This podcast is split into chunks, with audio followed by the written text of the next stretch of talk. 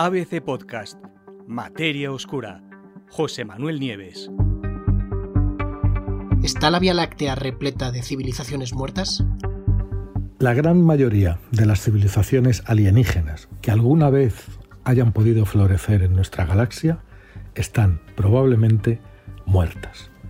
Esa es la extraordinaria y desalentadora conclusión de un estudio llevado a cabo por investigadores del Instituto de Tecnología de California y del Jet Propulsion Lab de la NASA.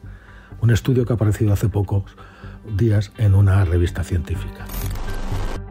Para realizar el trabajo, los científicos, los investigadores, utilizaron una versión ampliada de la famosa ecuación de Drake, esa que formuló este científico en el año 1961 y que trataba de determinar las probabilidades de encontrar inteligencias extraterrestres en nuestra galaxia.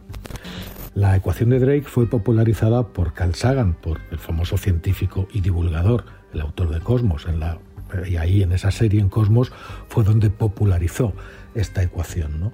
Y esta ecuación, que se basaba en una serie de parámetros de los que se conocían entonces en los años 60, pues evidentemente en estos últimos 50-60 años ha sufrido un montón de actualizaciones.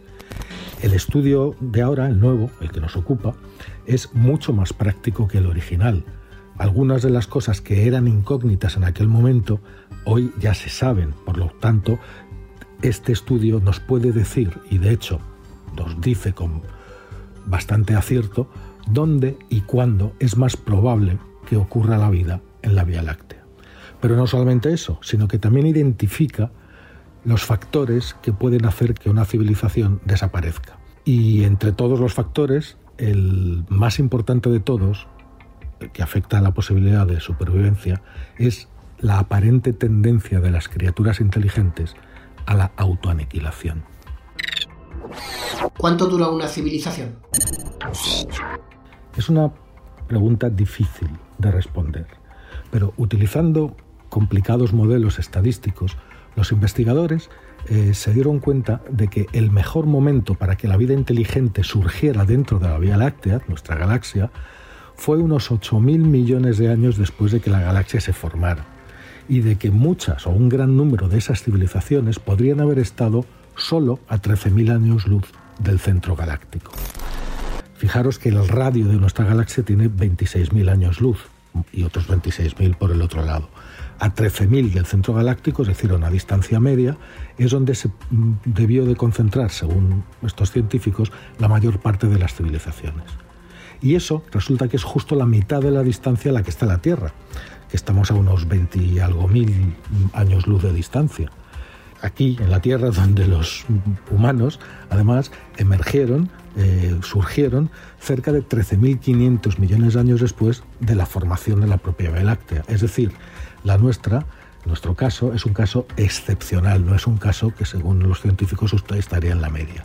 Para ellos la media es unos 8.000 años después del nacimiento de la galaxia y 13.000 años luz de distancia del centro, y nosotros estamos a 13.500 millones de años luz, hemos surgido 13.500 millones de años luz después del nacimiento de la Vía Láctea, y estamos a unos 25.000, 23, 24.000 años luz del centro. Desde luego, desde la época de Carl Sagan, que mm, ha habido muchísima investigación, como os acabo de decir. Eh, los telescopios espaciales como el Hubble o como el Kepler han aportado muchísimo conocimiento sobre las densidades de gas y estrellas en la Vía Láctea, el número de estrellas similares al Sol, la tasa de formación de nuevas estrellas y planetas, cuántas veces o cuál es la tasa de ocurrencia de explosiones del tipo supernova que pueden terminar con la vida.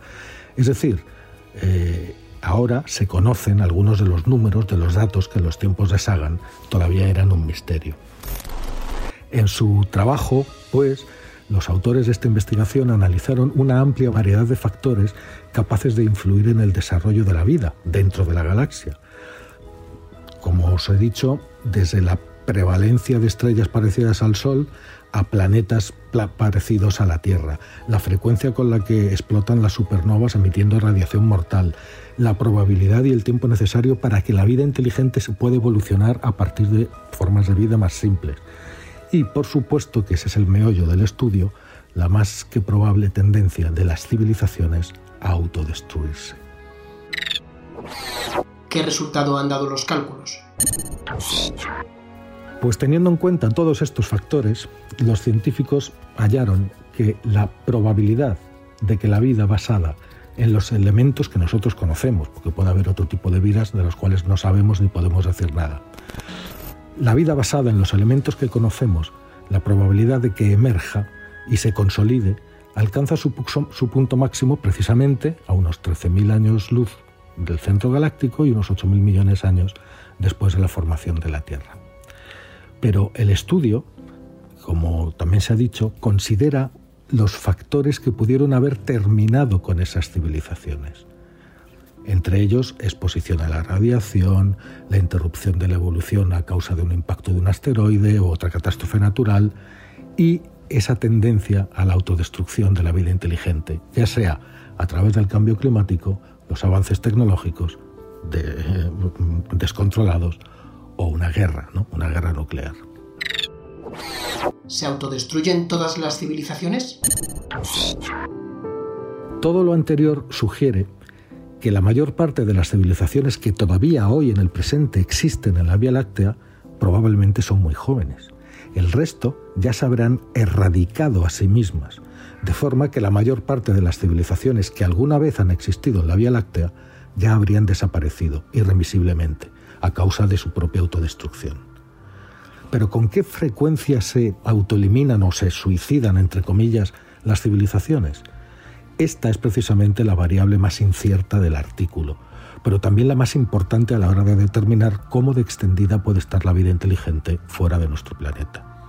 Según el estudio, incluso si hay una probabilidad extremadamente baja de que una civilización determinada se aniquile en un momento dado, por ejemplo a causa de un holocausto nuclear o de un cambio climático descontrolado, eso significaría que la inmensa mayoría de las civilizaciones que han existido ya se habrían ido para siempre, incluso la probabilidad más pequeña. Evidentemente, los propios científicos reconocen que no hay ninguna evidencia directa que sugiera de forma explícita que la vida inteligente se va a aniquilar a sí misma. Pero esa posibilidad no se puede excluir, la, la posibilidad de la autoaniquilación. Sin ir más lejos, la posibilidad de que la guerra, el cambio climático, entre otros escenarios, conduzca de forma inevitable a la destrucción completa nuestra de la raza humana, es algo que ya han estudiado muchos científicos. Es decir, esa posibilidad de aniquilación es muy real, por lo menos en el caso de nuestra civilización. Si otras civilizaciones también han pasado por las mismas fases de desarrollo, muchas de ellas, según los investigadores, podrían no haber sobrevivido. Nuestra galaxia, pues, podría estar llena, repleta de civilizaciones muertas.